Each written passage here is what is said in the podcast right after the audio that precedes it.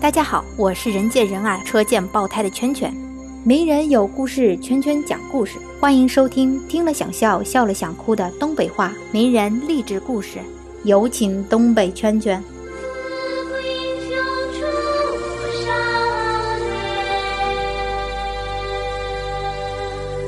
大家好呀，今天圈圈给大家介绍的人呐，叫洛克菲勒。这个人儿大家可能不太熟悉，但是洛克菲勒集团拥有的品牌。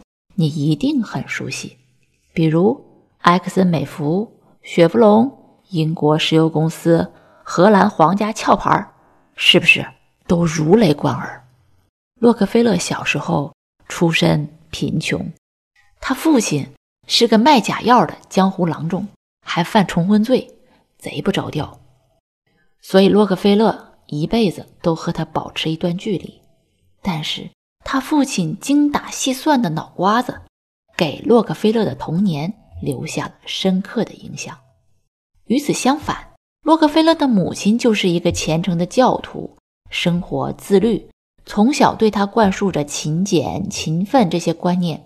所以，童年小伙伴形容洛克菲勒，那就是一个嘴皮子特别利索、贼有招的、有深浅的一个小孩子。一八五五年九月。洛克菲勒高中都没念完，他就不想念大学了，整天净琢磨着怎么赚钱。他才十六岁就开始到处找工作，找了六个礼拜，终于有一家公司招聘他当技术员。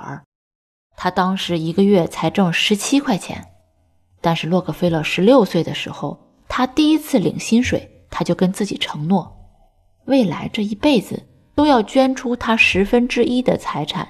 用于慈善事业。三年后，十九岁的洛克菲勒就跳槽不干了。他与克拉克合伙开始自己创业，干啥呢？鼓捣农产品。一八五八年，洛克菲勒就向他那贼不靠谱的老爸借了一千块钱，再加上自己储蓄的八百块钱，就把这农产品公司整开业了。这家伙第一年他就做了四点五万美元的生意，净挣四千美元。那年头，四千美元可老值钱了。你看他吧，也不是多才多艺的孩子，但是他就特别的冷静精明。他就凭借自己独特的魅力和手段，白手起家，一步一步建立他庞大的石油帝国。到了一八六零年的时候，他就挣了一点二万美元。那个时候是净利润一点二万美元。洛克菲勒对半分了六千。他做生意的时候总这么雄心勃勃、信心十足，同时言而有信、待人诚恳，这个非常重要。所以，他合作伙伴克拉克对他的评价就是做事儿特别仔细。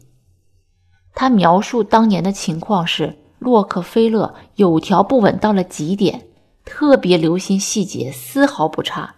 如果有一分钱，他觉着是别人欠我们的，他就必须得要回来。但是他如果有一分钱少给客户了，他也必须要追着客户给人家送过去。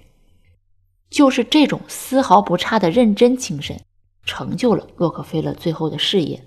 洛克菲勒的故事告诉我们啥？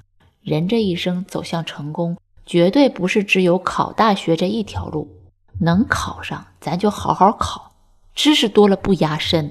但是万一没考上，或者压根儿你真的就是不喜欢学习，不喜欢念书。也不要自暴自弃，换一条路走，一样能看到人生风光无限。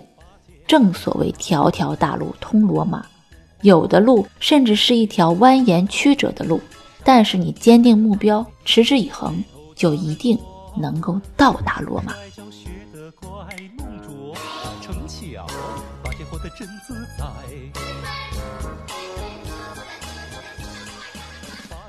关注微信公众号“甜甜圈伐木累”，做有趣的爹妈，养会玩的娃。甜甜圈。